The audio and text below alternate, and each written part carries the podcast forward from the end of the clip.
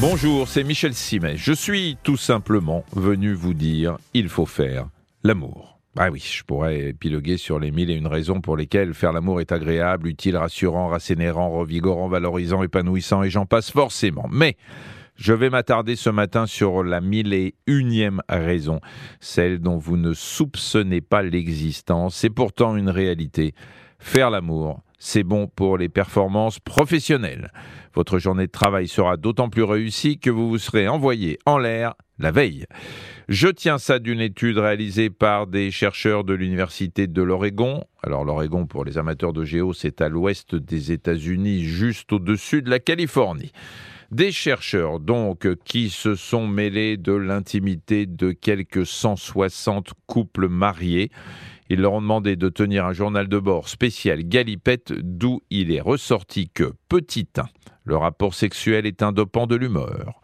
Petit 2, quand l'humeur est bonne, on s'investit plus volontiers dans son boulot.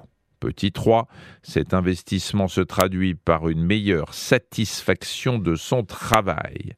Petit 4, les effets bénéfiques du sexe durent 24 heures, ce qui suggère que pour en jouir en permanence, il faudrait faire l'amour tous les jours, histoire de relancer la machine dès qu'elle flanche. Et petit 5, cet enchaînement vertueux fonctionne aussi bien pour les femmes que pour les hommes. L'expérience avait été menée, euh, je vous l'ai dit, avec des couples mariés. C'était voulu d'abord parce que les couples mariés ont en général davantage de rapports sexuels que les autres, hein, ne serait-ce que parce que le partenaire est là et a priori disponible. Ensuite, parce que si vous sortez de la sexualité conjugale, vous introduisez d'autres paramètres liés à la nouveauté, la découverte, qui peuvent influer sur le degré d'excitation et fausser l'étude. Donc, pour que les conclusions soient exploitables, il fallait que tout le monde soit marié. Il y a quand même quelque chose de déprimant dans cette étude, c'est qu'elle affecte la spontanéité qui fait le charme de la sexualité. On dit aux gens, faites l'amour, c'est bon pour votre carrière et votre avancement. Bon, c'est vrai que tout ça manque un peu de charme. Si ça se trouve, demain, notre vie intime sera planifiée en fonction de nos objectifs professionnels. Attention, je ne dis pas que c'est une bonne nouvelle. Hein. Je dis simplement que qu'on n'est pas à l'abri d'une évolution de ce type parce qu'aujourd'hui, tout fait l'objet de calculs, d'évaluations, de programmation.